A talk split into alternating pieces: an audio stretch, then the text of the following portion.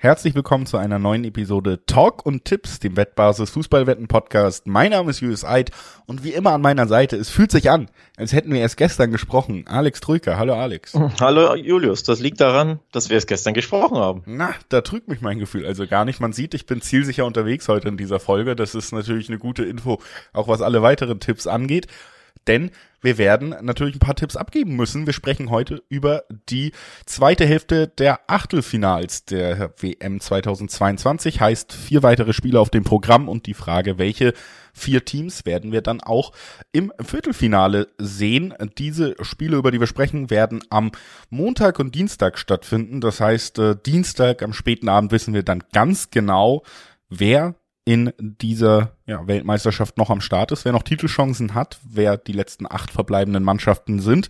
Aber wer nicht bis Dienstagabend warten kann, der kann jetzt diesen Podcast hören. Denn natürlich werden wir auch hier schon zielsicher voraussagen wer da sein wird und dann müsst ihr gar nicht mehr gucken. Also das ist unser Service für uns, äh, für euch. Und äh, bevor wir den liefern, natürlich immer noch ein paar kurze Hinweise. Sportwetten sind ab 18 nicht für Minderjährige gedacht.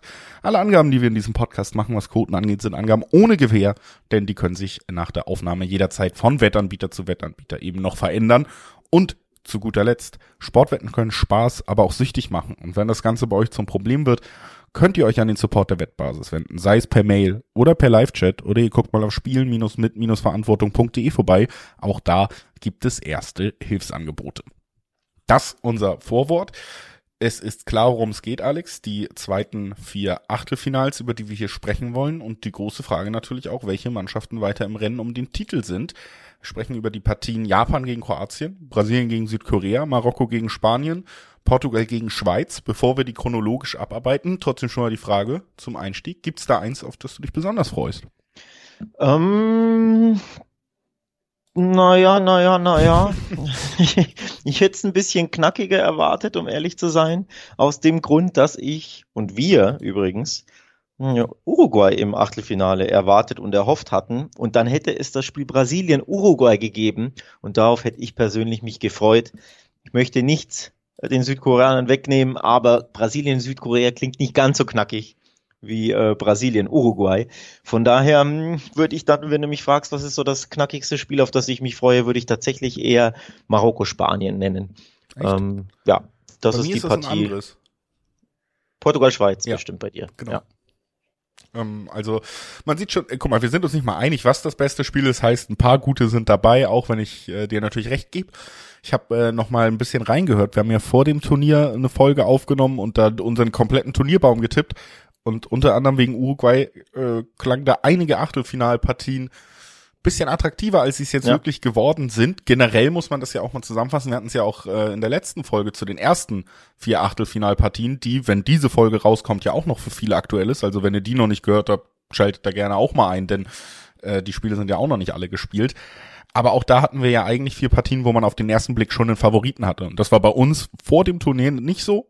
Heißt, einerseits, Underdogs sind in den Gruppen weitergekommen. Es gibt Überraschungsmannschaften in der Gruppenphase. Heißt andererseits, dass wir vielleicht jetzt ein relativ klares Achtelfinale auf fast allen Plätzen bekommen. Also das äh, so ein bisschen die Kehrseite dann von diesen vermeintlichen Underdogs, die jetzt noch mit dabei sind. Aber wir werden ähm, natürlich heute mal durchsprechen, ob irgendeine Überraschung auch weitergehen könnte. Und äh, die eine Überraschung definitiv mit dabei im ersten Spiel, über das wir jetzt sprechen wollen, nämlich im Duell Japan gegen Kroatien. Japan musste einiges leisten, um ja an dieser Stelle zu stehen, namentlich sowohl Spanien als auch Deutschland 2-1 besiegen. Also die beiden Favoriten in der Gruppe E wurden beide von Japan geschlagen und da kann man auch erstmal, unabhängig von allen anderen Umständen, kann man sagen, dass sie sich natürlich das Weiterkommen damit auch hart erarbeitet und verdient haben. Ja. Jetzt geht's gegen Kroatien. Auch die mh, hm, haben für mich eine ordentliche Gruppenphase gespielt am Ende, aber ja, wurde das Weiterkommen so ein bisschen im direkten Duell mit Belgien ausgetragen und das ging unentschieden aus. Also für mich jetzt auch nicht die spektakulärste Mannschaft, die wir bis jetzt in Katar erlebt haben. Und bei diesem Spiel hatten sie sehr, sehr viel Glück, ja. dass Romelu Lukaku nicht wie ein Profifußballspieler auftrat, sondern wie irgendjemand, der von der Straße aufs Feld geschickt wurde und dementsprechend überfordert war bei seinen Torchancen und natürlich auch viel Pech hatte, aber sehr, sehr ja, ungelenk wirkte und sehr äh, überwältigt vom Moment, der auch nicht fit war. Also der Hauptgrund für mich, warum Kroatien hier im Achtelfinale steht, ist das Unvermögen von Lukaku, vor allem in dieser einen Szene, wo er frei vor dem Tor meint, er musste irgendwie mit dem Bauch hin. Ähm, ich weiß nicht, ob er ihn stoppen wollte, ob er ihn mit dem Ranzen reindrücken wollte, aber das sah sehr, sehr unglücklich aus. Ja, wenn da irgendein anderer Stürmer steht, ist Kroatien nicht im Achtelfinale. Also ein bisschen weniger verdient oder etwas äh, glücklicher das kroatische Weiterkommen, wie ich finde, als das japanische. Nichtsdestotrotz neige ich trotzdem hier dazu zu sagen, Kroatien ist mein Favorit in diesem Spiel auf den Viertelfinaleinzug. Ja, ich, das liegt sicherlich auch ein bisschen in beiden Mannschaften, die hier aufeinandertreffen, begründet. Erstens, das muss man auch sagen, Japan ist eine dieser Überraschungsmannschaften. Sie haben sich jetzt schon ein bisschen Credit erarbeitet in meiner Betrachtung, natürlich durch die beiden Siege gegen große Namen. Und ähm, das muss man einfach ja festhalten. Trotzdem äh, sehen wir selten dann wirklich den Durchmarsch eines solchen vermeintlichen Underdogs durch so ein ganzes Turnier. Und was wir auch schon beim letzten Mal gesagt haben und sich ja dann am Ende auch irgendwie bestätigt hat, ist, Kroatien schon eine Mannschaft, die dann oft eben irgendwie den Job erledigt bekommt. Und das ist für mich dann auch ein Unterschied gegen, und jetzt kommen wir vielleicht auch langsam mal auf das zu sprechen, was wir da am letzten Gruppenspieltag Gruppe E gesehen haben. Kroatien ist eben eine Mannschaft, die im Gegensatz zu Deutschland meiner Meinung nach sich nicht nach einer 1-0-Führung dieses Spiel nehmen lassen würde, was sie gegen Japan verloren haben. Und Kroatien ist eben auch eine Mannschaft, die hier jetzt in diesem Spiel alles zu verlieren hat, während Spanien am Ende ja mit dieser Niederlage leben konnte, was auch immer das bedeutet. Diese beiden Punkte stelle ich mal hin. Und deswegen erwarte ich Kroatien vielleicht nicht als stärkst, ist nicht die stärkste Mannschaft des Turniers, aber für mich ist eine der undankbarsten Gegner für eine Mannschaft wie Japan. Denn Japan wird nicht darauf bauen können, dass da eine spielerisch stärkere Mannschaft, die so gerne spielen will, sich zweimal auskontern lässt. Die Blöße gibt sich Kroatien nicht. Und dann ja, dann äh, sehe ich sie, wenn es wirklich einfach so ein Hin und Her wird mit Einzelaktionen und mit einem Spiel, was viel im Mittelfeld stattfinden wird, da sehe ich Kroatien dann doch besser gerüstet als die Japaner. Und ich meine, am Ende reden wir hier immer noch über den Vize-Weltmeister gegen eine absolute Überraschungsmannschaft und trotzdem ja. gibt es zwei Zehnerquoten im Schnitt auf den Vize-Weltmeister. Die Überraschungsmannschaft, die natürlich aus ihrem wenigen Fußball sehr, sehr viel gemacht hat. Das gehört ja auch zur Wahrheit dazu. Sie waren ja sowohl bei den Siegen gegen Deutschland und Spanien da nochmal Hut ab, dass hätte ihnen so keiner zugetraut, dass sie nicht nur weiterkommen. Das hatten wir so hatten wir keinesfalls ausgeschlossen, aber dass sie auch beide großen Nationen schlagen können, ist ein grandioses Achievement. Nichtsdestotrotz, wie es zustande kam, war ja auch ein bisschen glücklich beziehungsweise nicht zwingend so verdient vom Spielverlauf her. Sie hatten ja jeweils halb so viele äh, Tore aus ähm, äh, Schüsse, sorry, aufs Tor wie Deutschland oder Spanien. Also gegen, gegen Spanien hatten sie sechs Schüsse Zwei gingen nur aufs Tor, beide waren drin. Das schaffst du auch nicht immer. Ähm, und gegen Deutschland war es ja noch verrückter. Da, da hatte ja Deutschland einen XG von 3,0 bei 26 Schüssen. Also, dass Deutschland dieses Spiel auch nicht längst entschieden hatte, war ja auch eine kleine Anomalie und ist ja so auch nicht normal. Also wenn beide Spiele normal laufen, gewinnt Japan diese Spiele eher nicht. Es war ja jeweils so ein Doppelschlag aus dem Nichts in, weiß ich nicht, 10, 15 Minuten, in denen Japan aufkam und davor und danach kam ja jeweils nichts. So, also mit diesem Minimalismus ab und zu setzt er sich durch, aber auf lange Sicht ist das eigentlich nicht überlebensfähig und ähm, deswegen muss da Japan einfach schon ein bisschen was ändern und mehr tun fürs Offensivspiel, denn auf ewig wird sich dieser Minimalismus ähm, nicht durchsetzen, glaube ich. Und deswegen, ja, das war eh schon für mich, wie gesagt, ähm, nicht zu erwarten, dass ich, dass sie überhaupt so weit kommen aufgrund dieser Art und Weise. Wenn sie jetzt viel nach vorne spielen würden, etc., wäre es ja nochmal was anderes. Aber sie machen ja auch sehr, sehr wenig, sehr, sehr viel. Wenn sie also jetzt wieder wenig machen gegen Kroatien, bin ich mir nicht sicher, ob es so weitergeht. Ja. Zusammengefasst zu Japans beiden Siegen würde ich sagen, Deutschland war zu doof zu gewinnen und Spanien ja. war zu schlau zu gewinnen. Oh, schön. Das ist ein Zitat. Das ja. müssen wir uns rausschreiben. also, das gefällt äh, mir. Ich glaube, das äh, fasst die Spiele dann doch zusammen und nimmt dann vielleicht auch ein bisschen was doch wieder runter, wenn man sagt, okay, jetzt äh, Japan marschiert jetzt einfach weiter, besiegt den nächsten Gegner. Ich glaube, wenn wir üben, über Cleverness auch reden beim Gegner und so, und genau deswegen habe ich es gesagt, ist Kroatien ein undankbarer Gegner, weil die sind clever und in diesem Spiel geht es um alles. Es gibt auch nur eine Sache, die Kroatien hier braucht, nämlich den Sieg. Und wie gesagt, zwei Zehnerquoten finde ich hier auch echt nicht unattraktiv. Kroatien hat in diesen Do-or-Die-Spielen wie oft habe ich in diesem Podcast, sei es Nation League, sei es sonst was, glaube schon letztes Jahr äh, also immer wenn wir über Nationalmannschaft geredet haben, habe ich gesagt, ich glaube, die schaffen es nicht mehr. Sie haben es immer geschafft. das haben sie sich bei mir jetzt erarbeitet. Und ich glaube, sie schaffen es auch dieses Mal. Das Viertelfinale ist für Kroatien drin. Zwei Zehnerquoten sind gut. Und äh, damit würde ich dieses Spiel tatsächlich abschließen wollen, wenn du nichts mehr hast. Ja, also grundsätzlich, ich erwarte hier ein sehr, sehr enges Ding. Also ich glaube, Kroatien wird hier auch sehr, sehr viel Mühe haben und ich würde das äh, Remis nach 90 Minuten keinesfalls ausschließen. Ich könnte es mir gut vorstellen, denn dass die Kroaten trotzdem ja anfällig sind, hat man gegen Belgien sehr gut gesehen. Wenn da einfach, wie erwähnt, ein besserer Stürmer vorne steht, ist Kroatien ausgeschieden. Also sie haben natürlich die Mittel, ihre Abgezocktheit, die Japaner zu schlagen. Sie sind für mich auch der Favorit, aber es würde mich kein Stück wundern, wenn es hier nach 90 Minuten in die Verlängerung ginge und sie eben entweder eine Verlängerung oder womöglich sogar das Elfmeterschießen brauchen, weil das die Japaner schwer zu knacken sind. Das hat man ja auch trotzdem zweimal gesehen. Ergebnistipp, hast du einen für mich? Wir wollten das ja, wir hatten es bei der letzten Folge auch gemacht. 0-1 Kroatien. 0-1 Kroatien. Ja, finde ich gut. Gehe ich, gehe ich mit. Ähm, ich sage aber 0-1 Kroatien soll ich nach Verlängerung tippen? Damit ich einfach was anderes tippe? Äh, was man halt nicht vergessen darf, ist, du hast ja, also wenn sie es jetzt so durchziehen bei diesen K.O.-Spielen, wir wissen es noch nicht, wir haben es noch keinen gesehen zum Zeitpunkt, aber dann hast du ja auch erstmal noch zehn Minuten reguläre Nachspielzeit. Stimmt. Also. Guter Punkt, ja. Die Spiele gehen ja eh hin, ja. 100 Minuten, ja. Na, dann tippe ich 2-1 Kroatien ähm, mit Verlängerung, komm. Okay. Damit dann ich mal was ein bisschen anders tippe. Alex möchte was für seine Rundfunkgebühren der möchte, dass jedes Spiel so lang geht wie möglich. Ich glaube, bei dem passiert das nicht. Ich glaube auch beim nächsten Spiel passiert das nicht, was wir am Montag sehen werden. Brasilien gegen Südkorea, das ist schon gesagt. Brasilien, Uruguay wäre die andere Möglichkeit aus dieser Gruppe gewesen. Das hätte sich erstmal attraktiver angehört. Es ist einfach so, dass Brasilien für mich in der Gruppenphase und ich meine, wir haben es jetzt bei vielen Mannschaften gesehen, ganz offensichtlich ist diese Gruppenphase nicht glücklich gestaltet, weil du einfach am dritten Spieltag schon viele Mannschaften hast, denen ziemlich egal ist, ob sie gewinnen oder verlieren. Mhm. Und das mhm. hat eben auch Einfluss auf den Wettbewerb. Das war auch bei Brasilien jetzt so. Aber wenn man ehrlich ist, wir haben vor dem Turnier gesagt, sie sind einer der ganz großen Turnierfavoriten. Sie haben es in den ersten zwei Spielen bestätigt. Südkorea ist fast schon überraschend dabei, hat ein Mittel am Ende, das haben sie auch nur in der Gruppenphase.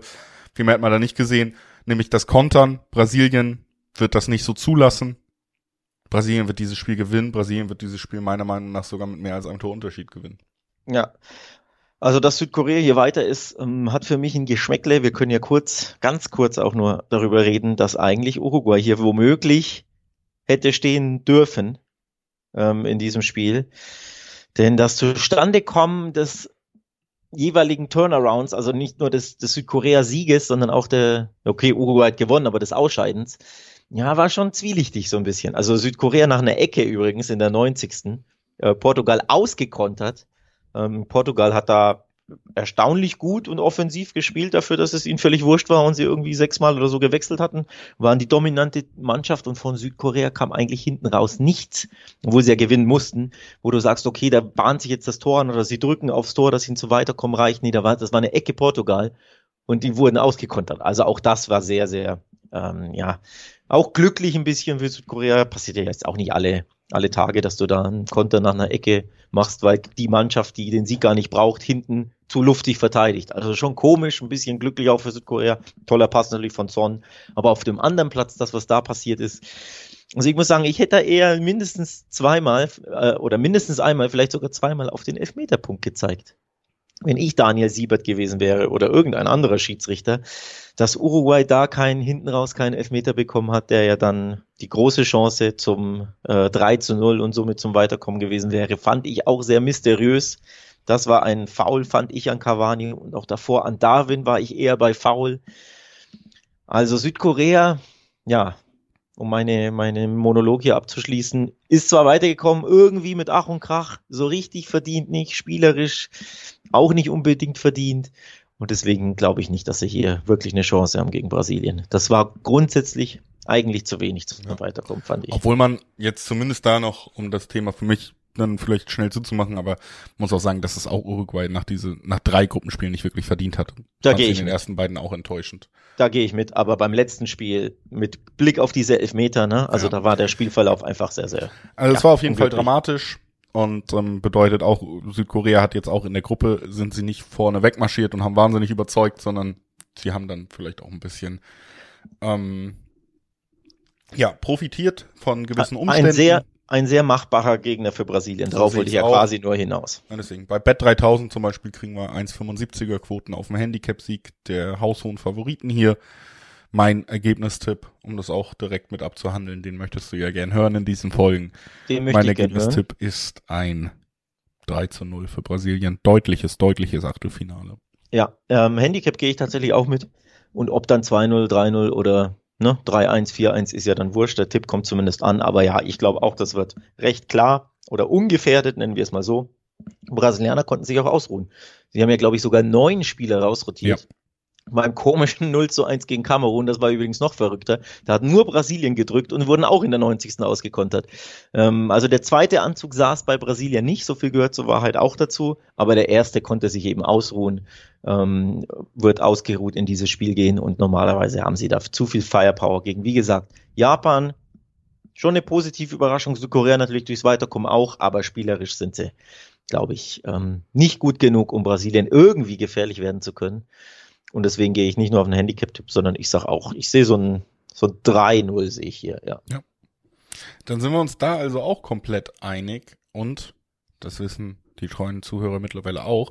Ja bei einer Sache sind wir uns auf jeden Fall immer einig, nämlich dass es sich lohnt, auch das Wettbasis-Videoformat Bed and Breakfast rund um die WM zu schauen. Da findet ihr auf YouTube, aber auch immer direkt verlinkt auf wettbasis.com die äh, neuesten Folgen natürlich rund um die WM und jetzt zum Beispiel auch rund ums Achtelfinale mit äh, ja wirklich illustren Gästen. Dieses Mal, wenn es ums Achtelfinale geht, unter anderem Julia Simmel und Guido Buchwald dabei. Also wirklich, ähm, was die Gäste angeht, lohnt es sich. Was das Format angeht, lohnt es sich, wenn man da wirklich nochmal neben dem Podcast äh, auch eine andere Form der, der Information rund um diese Achtelfinalspiele der WM haben will, dann können wir euch nur ans Herz legen. Guckt euch mal Band and Breakfast äh, von Wettbasis an, das Wettbasis-Videoformat.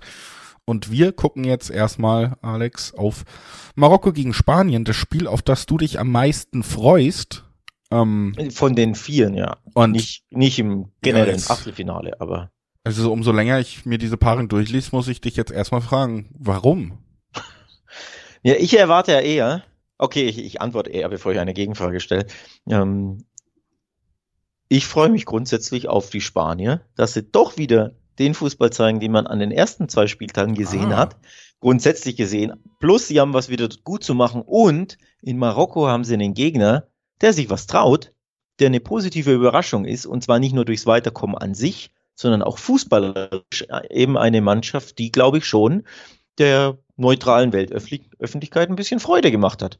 Ähm, also ein Underdog, der sich traut, der mutig ist, der drauf geht, der gute Fußballer hat, Ziyech etc. Ähm, deswegen freue ich mich auf diese Paarung, weil die, finde ich, zwar einen Favoriten hat, aber grundsätzlich recht offen ist, eine spannende Spar äh, Paarung dadurch verspricht und eben auch verspricht, dass es vielleicht einen Upset gibt. Ja. Also, was man sagen muss, ist, wir haben es in der Vorbereitung, in unserer Recherche vor dem Turnier natürlich auch dann ähm, uns mit den Kadern auseinandergesetzt. Marokko war eine der Mannschaften, wo wir gesagt haben, okay, hey, ähm, man hat es vielleicht nicht immer auf dem Zettel, aber das hört sich richtig gut an, wenn wir auf diesen Kader gucken, wenn wir auf einzelne Spieler gucken. Und ähm, dann haben sie es eben auch, konnten sie es während der WM auch endlich spielerisch belegen. So, und das muss man schon sagen, ist eine der Mannschaften, die mehr, Spa äh, mehr Freude bereitet, gerade von Nationalmannschaftsstandpunkten her. Es ist eine Mannschaft, die individuelle Klasse mitbringt, auch das ist richtig. Und Spanien fällt mir tatsächlich ein bisschen schwerer einzuordnen, denn im ersten Spiel gegen Costa Rica haben sie ja eigentlich alles gezeigt, was wir erwarten, aber eben auch so viele Tore geschossen. Und das kam für uns dann doch überraschend, weil was wir immer kritisiert haben ist, oder auch gesagt haben, wenn Spanien was zum Top-Favoriten fehlt, dann Tore. Sie sind einfach nicht gefährlich, sie sind einfach nicht effektiv genug mit diesem Fußball, den sie spielen. Jetzt haben wir dann danach ein Spiel gegen Deutschland gesehen, was auf Augenhöhe stattgefunden hat, aber das Deutschland dieser Tage ist jetzt auch eigentlich nicht der größte Gegner, den man haben kann, so fair muss man sein. Und ich fand gerade in den letzten 20 Minuten hätte es durchaus sein können, dass Deutschland dieses Spiel sogar noch für sich entscheidet. Nach den Wechseln beider Mannschaften, nach dem Ausgleich. Und dann wäre Spanien natürlich wahnsinnig unter Druck gewesen gegen Japan, wo sie jetzt wieder eine Leistung gezeigt haben, die ich überhaupt nicht einordnen will oder kann richtig. Doch willst du ja eigentlich schon, darauf warten wir ja. Wir hatten ja den Cliffhanger in der letzten Folge, dass du dir hier ein bisschen äh, den Ärger von der ich Seele finde das auch nicht redest. schlimm, ich finde das okay. Ähm, man muss es ist deine Aufgabe als Trainer, als Spieler in dieses Turnier für deine Mannschaft reinzugehen und das zu tun, was du tun musst, um im besten Falle das Turnier zu gewinnen. Das ist der Job, den du erfüllen musst. Es war vorher klar, es ist ein deutlich, deutlich einfacherer Weg, ähm, weit im Turnier zu kommen, wenn man Zweiter wird in dieser Gruppe. Es war klar, was man dafür tun muss. Ähm, ich finde, wird den Le auch nicht, ich würde jetzt nicht sagen, das ist ein klarer Plan gewesen oder so, aber es ist einfach, man kann nicht so tun, als wäre das nicht besprochen worden, wurde es ja auch, äh, man kann nicht so tun, als wäre das nicht in den Köpfen der Spieler und gerade hinten raus, als es dann zur Einstand und Deutschland 4-2 geführt hat, man kann nicht so tun, als würde das heutzutage nicht mehr kommuniziert werden und da muss man einfach ehrlich sagen, hundertprozentig haben sie auch durchaus damit leben können, dass dieses Spiel 2-1 und nicht 2-2 ausgeht. Das ist für mich klar. Und da muss man, glaube ich, auch nicht so tun, als wäre es nicht so. Wie gesagt, äh, kann denen das nur bedingt vorwerfen, weil es clever ist und man muss seinen Job erledigen und das ist diesen Titelgewinn im besten Falle. Trotzdem fällt es mir schwer, deswegen dieses Spiel wirklich sportlich komplett einzuordnen, weil ich mir ziemlich sicher bin, dass das eben eine Rolle gespielt hat. Ja, die Folgen sind ja diese, dass sie jetzt auf Marokko treffen statt auf Kroatien. Ähm, ist zwar der Gruppensieger der anderen Gruppe, aber eben in Kroatien, ja, das, der amtierende Vize-Weltmeister und Spanien-Kroatien gab es ja bei der Euro und da ging es ja in die Verlängerung mit einem wilden 3 zu 3. Ähm, also die Spanier wissen, diesen Kroaten ist alles zuzutrauen. Auf dem Papier ist ja trotzdem Marokko eher die, der leichtere Gegner, wenn auch nur vom Namen her, nicht von der Gruppenkonstellation. Ähm, und sie sind auf die andere Seite des Baumes gerutscht, dort ist es ja ähm, thematisiert. Sie entgehen also Argentinien und Brasilien auf dem Weg ins Finale. Sie können Argentinien oder Brasilien nur im Finale bekommen. Eine, die beiden mit großen Mitfavoriten also vermeintlich leichter geworden und sie haben einen Tag mehr Pause. Auch das ist ähm, durchaus relevant. Ähm, ansonsten hätten sie schon früher gespielt. Ähm, so spielen sie eben erst einen Tag später. Also ich meine dann äh, Dienstag statt Montag, oder? Wenn ja, ich mich nicht täusche. Genau, ja. So, ähm, einen Tag mehr Pause, wie gesagt. Und, oder aber nicht und, dafür sind sie jetzt auf der Seite von Frankreich und England. Die sind ja jetzt auch nicht aus Pappe. Also klar, irgendwann kriegst du den schweren, aber eben vermeintlich erst im Halbfinale England oder Frankreich statt Viertelfinale Brasilien. Das hätte ihnen ja gedroht. Ja. Also völlig d'accord, das ist auf dem Papier definitiv der leichtere Weg ins Finale, sollte es soweit gehen. Ob es jetzt hundertprozentig Absicht war, das würde ich Ihnen nicht unterstellen, denn sie gingen ja auch in Führung durch Morata. Das sollte man ja nicht vergessen. Also sie haben ja ihren normalen Fußball gespielt, waren entschlossen, gingen in Führung, gingen verdient in Führung gegen Japaner, die ja wenig gemacht haben. Und Japan hat ja nur das erneut wieder gemacht, was sie gegen Deutschland gemacht haben. Sie waren unterlegen, es kam wenig zustande und plötzlich überrumpelten sie den Gegner mit starken zehn Minuten, schossen zwei Tore aus dem Nichts und dann wurde es wieder schwer. So, ähm, aber hinten raus klar also wir müssen jetzt ja einfach eine Sache klarstellen, die für mich auch so ein bisschen über entscheidet, wie ich das tippe. Für mich ist Spanien eine gute Fußballmannschaft, für mich ist Spanien Favorit in diesem Spiel gegen Marokko. Wenn wir jetzt aber sagen, sie sind das Spiel gegen Japan mit hundertprozentiger Ernsthaftigkeit angegangen und es stand zwischenzeitlich in der zweiten Halbzeit kurz 2-1 gegen sie und 2-1 gegen Deutschland, dann wären sie rausgeflogen. Richtig. Ist das wirklich, wirklich das höchste Leistungsvermögen der spanischen Nationalmannschaft, dass sie sich auf Deutschland verlassen mussten am Ende dass sie noch, dass sie noch in diesem Turnier dabei sind. Wenn das wirklich alles ist, was sie können gegen dieses Japan, was aus unserer Meinung gegen Kroatien ausscheiden wird, dann weiß ich nicht, ob sie hier gegen Marokko überhaupt Favorit sind. Ja, auf dem Papier bist du natürlich als Spanien gegen Marokko Favorit, aber ich hatte es ja angeteasert oder angesprochen, das ist ein Spiel, das auch anders ausgehen kann, indem es einen Upset geben kann, also eine Überraschung, in, in der Marokko weiterkommt. Denn Spanien ist jetzt auf jeden Fall angeschlagen. Ähm, wenn du so die spanischen Gazetten durchblätterst, damit hat keiner gerechnet und nein, das war keine Absicht in dem Sinne, sondern ähm, ja, sie haben das Chaos nicht mehr kontrollieren können. Ich glaube, Luis Enrique hat das sogar auf der PK so ähnlich gesagt, dass in diesen chaotischen Minuten, als sie zwei Gegentore kassieren konnten, haben sie das Spiel aus dem äh, aus der Hand gegeben, hatten es nicht mehr im Griff und den Gegner nicht mehr im Griff und sie hätten da auch mehr kassieren können. Also es waren wilde Minuten, ungeplant wilde Minuten, in denen sie nicht gut gespielt haben und da das Spiel verloren haben. Und das macht natürlich Sorge für das Spiel gegen Marokko, denn Marokko ist ja eigentlich die bessere Fußballmannschaft als Japan. Vom Talent her, ne, sie sind ähm, stürmischer, wilder, spielen mit mehr Offensivgeist, mit sehr mehr Selbstvertrauen. Also ich sehe da Potenzial definitiv, dass Marokko Spanien mindestens ärgern kann, wenn nicht sogar rausschmeißen kann, sofern Spanien nicht die Lehren zieht aus dem äh, Japan-Spiel. Ja. Ich glaube aber, das tun sie. Ich glaube, Spanien gewinnt dieses Spiel.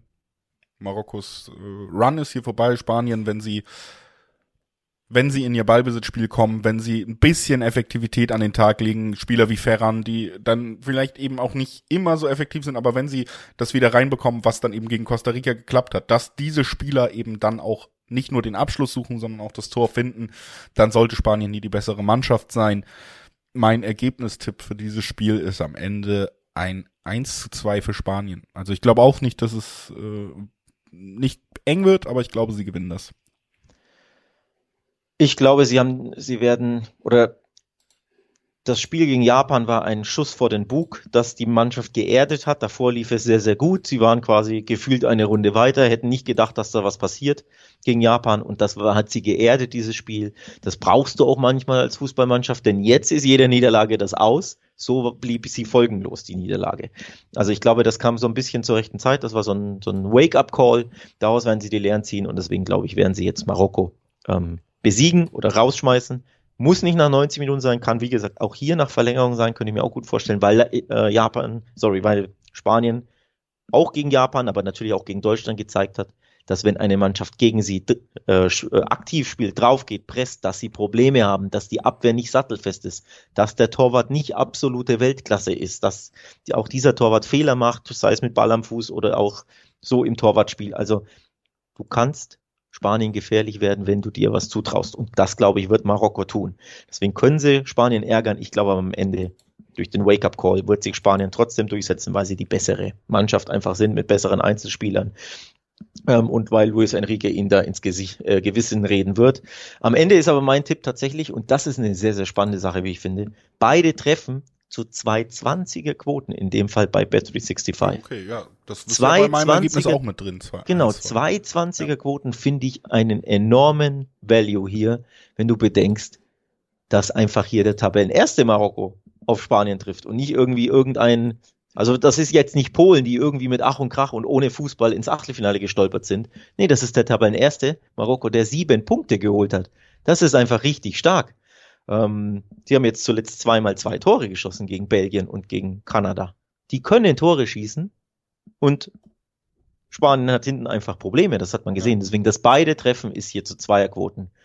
Grandioses Value, wie ich finde, das ist mein Tipp. Und am Ende Ergebnistipp 2-1 Spanien, sage ich. Ja. Oder vielleicht sogar 3-2 Spanien. aber ich gehe mal auf bei den Ergebnissen komplett ja, einig. Ich gehe mal aufs, aufs 2-1, weil es ja. das Standardergebnis im Fußball ist, aber ich könnte mir sogar ein wildes 3-2 vorstellen.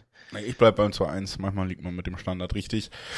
Und ähm, gebe noch einen kleinen Bonustipp hier für alle Hörer ab. Was ich getan hätte, wenn ich Hansi Flick gewesen wäre in diesem letzten Deutschlandspiel, wäre bei 2 in Spanien, also 2-1 Japan, 2-1 Costa Rica, ich erstmal die Ansage gemacht, schießt jetzt kein Tor mehr, Jungs. Man muss taktieren, man muss bluffen.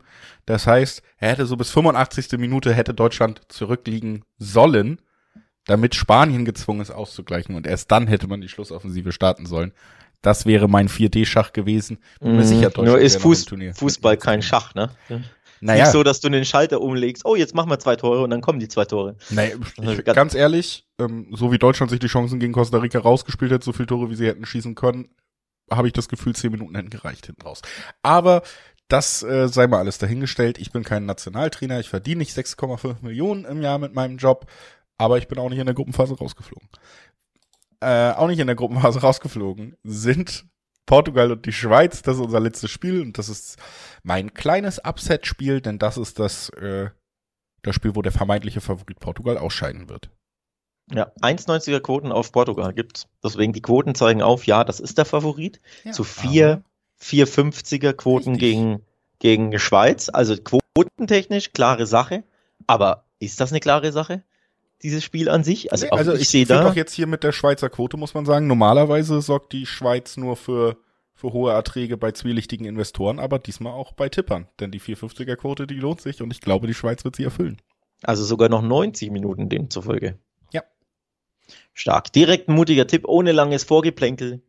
Im letzten Spiel. In, Im letzten Spiel lehnst du dich direkt aus dem Fenster, mutiger Tipp, aber für mich nicht überraschend. Also weder der Tipp noch wäre es überraschend, wenn, wenn die Schweizer hier weiterkommen. Die haben gezeigt, dass die erstaunlich gut Fußball spielen können. Ich hätte ja, also das Weiterkommen gegen Serbien, das hatten wir ja beide so auf dem Zettel, weil wir den Schweizern ne, sehr viel zutrauen im die Sinne von Art sind eine, aber nicht so, ne? Wie bitte? Die Art des Weiterkommens. Genau, genau, darauf wollte so, ich ja. gerade hinleiten. Wir hätten eher gedacht, naja, sie halten irgendwie das 0-0 oder dann gibt's halt ein 1-0 oder 1-1, aber dass sie hier stürmisch ähm, nach Rückstand sogar drei Tore erzielen, das ist eben genau die Art, die du angesprochen hast. Die hätte ich so in, der, in dem Sinne nicht erwartet. Heißt auch, sie können auch Fußball spielen, wenn sie wollen. Also das ist eine talentierte Fußballmannschaft, die ist trotz voller Selbstbewusstsein. Ähm, die hat sechs Punkte geholt. Ähm, um ein Haar wären sie sogar Erster geworden, wenn sie noch ein oder zwei Türchen mehr erzielt hätten. Ähm, vor Brasilien. Von Oder- daher, Ja, Ich oder ihnen auch auch, wenn sie das Unentschieden gegen Brasilien gehalten hätten, was ja auch lange, lange stand. Ne? Genau, genau. Also du hast gesehen, mit diesen Schweizern musst du rechnen. Und deswegen, ja, klar, Portugal ist auch hier vom Namen her natürlich der Favorit, von den Quoten her auch. Aber Sieg nach 90 Minuten Portugal, davon möchte ich schon mal Abstand nehmen. Würde ich auf jeden Fall auch so sehen. Das Ding ist einfach, letztes Mal, letztes Jahr bei der Euro hat die Schweiz Frankreich äh, rauswerfen können in der ersten K.O.-Runde. Jetzt Portugal äh, der Gegner in dieser Runde und ich glaube, auch da könnte das möglich sein. Einfach weil ich äh, Portugal, ähnlich wie dann Frankreich in schlechteren Zeiten, diese WM machen sie es bis jetzt ganz gut, aber Portugal ist ja nicht die Summe der Teile, die wir immer sehen. Das besprechen wir hier ganz oft. Portugal hat viele tolle ähm, talentierte Offensivspieler auch auf dem Feld, aber sie spielen ja selten richtig tollen, ansehnlichen Offensivfußball über 90 Minuten, sondern sie spielen recht bieder, sie spielen recht äh, pragmatisch und dann kommt die Schweiz jetzt, die zum Beispiel über fast 90 Minuten in der Lage ist, Brasilien beim 0 zu 0 zu halten. Wenn du das schaffst, bist, muss man dir auf jeden Fall zutrauen, dass du auch Portugal bei null Toren hältst. Und dann ist ja wirklich einfach nur die Frage, okay, schaffen sie es in die Verlängerung und dann hast du wieder ähm, das dramatische Tor äh, von, von Schaka aus 30 Metern äh, oder ähm, oder geht's ins Elfmeterschießen, wo dann natürlich alles möglich ist, oder gelingt dir eventuell sogar dieser Lucky Punch noch in den 100 Minuten, die es ja in Katar sind, reguläre Spielzeit. Auch das ist im Bereich des Möglichen. Ich habe eben gerade zum Einstieg gesagt, ich glaube auch in 90 Minuten. Ich nehme davon wieder ein bisschen Abstand, aber wie gesagt, Naja, alleine die Quoten aufgrund sind halt lukrativ nach 90 Minuten, ne? das ist ein Punkt, ähm, ja, was aber durch die hohen Quoten auch lukrativ ist, ist einfach die doppelte Chance, ne? Und da haben wir dann die Verlängerung mit drin. Ja, Zweierquoten gibt's da. genau. Ähm, also was ich übrigens super lukrativ fände und in dem Sinne lukrativ im Sinne von interessant für den neutralen Fußballfan wäre, wenn es hier in die äh, Verlängerung dann ins Elfmeterschießen gehen würde. Das wäre ja richtig nice. Denn, also Jan Sommer ist äh, ein Fragezeichen hinter ihm. Ich glaube, er hat eine Erkältung und Ja. spielte ja zuletzt nicht. Gegen Serbien war Kobel im Tor. Aber wenn Jan Sommer im Tor stehen würde, es geht ins Elfmeterschießen, das ist ein Elfmeterkiller. Das hat er immer wieder bewiesen, ähm, von, von richtig großen Fußballern Elfmeter gehalten. Da, würde ich jetzt schon sagen, der, der könnte den von Cristiano halten. Ähm, und auf der anderen Seite ähm, ist Diogo Costa im Tor. Und ich glaube, der hat im, in der Champions League die letzten zwei oder drei Elfmeter gehalten sogar zwei in einem Spiel, war das gegen Leverkusen oder gegen den gleichen Gegner hintereinander. Also auch der kann Elfmeter halten, hat eine grandiose Elfmeterquote ähm, in Europa. Von daher würde ich mich hier freuen aus ne neutraler Sicht, denn es wäre so dramatisch und so spannend, wenn das hier ins Elfmeterschießen gehen würde. Ähm, das ist eine Tipp, ein Tipp, den ich hier auch mitgeben würde, auch aus Wunschsicht Mhm. natürlich. Zwei Elfmeterkiller hinten drin und dann Drama pur. Und ganz ehrlich, das ist auch ein Spiel, das sehe ich auf Augenhöhe hier. Ähm, und wenn es dann lange beim 0-0 bleibt und oder wenn Portugal lange kein Tor schießt, das sehe ich wirklich total gut möglich an. Und dann ist es einfach ein Spiel, wo Portugal den Druck hat. Die wollen diesen Titel holen, die sind die vermeintlichen Favoriten, die haben da Superstars auf dem Rasen, während die Schweiz ja wirklich auch in einer viel komfortableren Situation ist, was diesen Druck angeht. Die können nur gewinnen. Und das wissen sie auch. Und das strahlen sie auch aus. Das haben sie auch gegen Frankreich ausgestrahlt. Hätten fast noch äh, Spanien rausgeworfen bei der Euro. Danach äh, sind ja da nur im Elfmeterschießen gescheitert. Ne? Also haben auch dieses Unentschieden gegen Spanien über 120 Minuten noch im letzten Jahr durchbekommen. Für mich ist das echt eine Mannschaft, wo eine Menge möglich ist. Ich glaube, ihnen fehlt dann eben in der Spitze die Qualität, um die absoluten Top-Mannschaften zu schlagen und irgendwie im Finale zu gewinnen hier. Aber ich glaube, Runde für Runde, solange Mannschaften wie Portugal und auch wieder Frankreich und so, wenn das dein Turnierweg ist, dann haben die Brasilianer, äh, die Schweizer auch eine Chance, relativ weit zu kommen. Und ähm, ja, das würden sie am Ende eben nur, wenn sie hier nicht verlieren. Nicht verlieren ist die doppelte Chance. Das gibt Zweierquoten. Das finde ich hier einfach echt, echt einen guten Tipp. ja, Und am Ende ja auch gut für Cristiano. Denn er hat gesagt, wenn er Weltmeister wird, will er seine Karriere beenden und jetzt hat er gerade ein 200 Millionen Euro im Jahr Angebot aus Saudi-Arabien auf dem Tisch. Wäre ja ärgerlich, wenn er jetzt seine Karriere beenden muss. Deswegen lieber raus da. lieber raus da. Und für, für Cristiano übrigens wäre wär eine Verlängerung ja positiv, dann hat er mehr Zeit, den Rekord zu brechen, den portugiesischen WM-Rekord mit den meisten Toren. Ähm, möchte er unbedingt. Deswegen war er sauer, dass er ausgewechselt wurde gegen Südkorea. War ja einer der wenigen Stars, ich glaube, ähm, oder Stammspieler, nur einer von drei oder vier, die überhaupt begonnen hatten, weil er halt unbedingt Tore schießen will, weil er unbedingt den Rekord brechen will. Eine Verlängerung würde die Chance erhöhen, ne? 30 Minuten mehr Zeit. So. Also ich tippe im Dreiweg das gleiche wie du, doppelte Chance X2, also Unentschieden oder Schweiz, weil es einfach lukrativ ist. Ich kann mir das Unentschieden super gut vorstellen. Grundsätzlich, ich kann mir das Schweizer Weiterkommen super gut vorstellen. Kann man ja auch tippen. Ähm, es gibt beispielsweise bei Bet365 eine 2,75er Quote auf Schweiz kommt weiter. Das ist auch ein Tipp, den ich hier mitgeben möchte allen Zuhörern. Finde ich auch super interessant ähm, dotiert. Elfmeterschießen wäre so ein bisschen ein Wunschdenken. Und wer sich aber hier im Dreiweg sagt, boah, das ist auf Augenhöhe, da, da halte ich mich lieber fern, das ist mir zu heikel, völlig legitim, dann würde ich sagen, wie sieht's denn aus mit beide Treffen? Und dann stelle ich hier fest, hoppla, es gibt erneut Zweierquote auf beide Treffen. Zweierquoten. Du hast das 0-0 angesprochen, genau das sehe ich eben nicht. Weil Portugal hinten anfällig ist, das hat man gegen Ghana gesehen. Auch Uruguay hätte zum Ausgleich kommen müssen, da zwei Riesenchancen gehabt. Ähm, Südkorea hat ja sowieso auch getroffen, gut, zählt nicht, weil B11. Die Schweizer können Tore schießen, können offensiv spielen, hat man gegen Serbien gesehen. Also beide treffen Zweierquoten ist mein Tipp, wenn wir uns vom Dreiweg fernhalten wollen. Also dieses Spiel ist, oder diese Paarung ist die Paarung mit den interessantesten Wettquoten für, Wett, für Wetter. Ja. Dann würde ich sagen, lass uns damit beenden, dass wir uns nicht ganz einig sind, denn ich halte gegen beide Teams treffen Nein in diesen 90 Minuten. Ich glaube, Ergebnis oh. das werden wir nicht sehen. Na gut, äh, Ergebnistipp, bist du uns noch schuldig?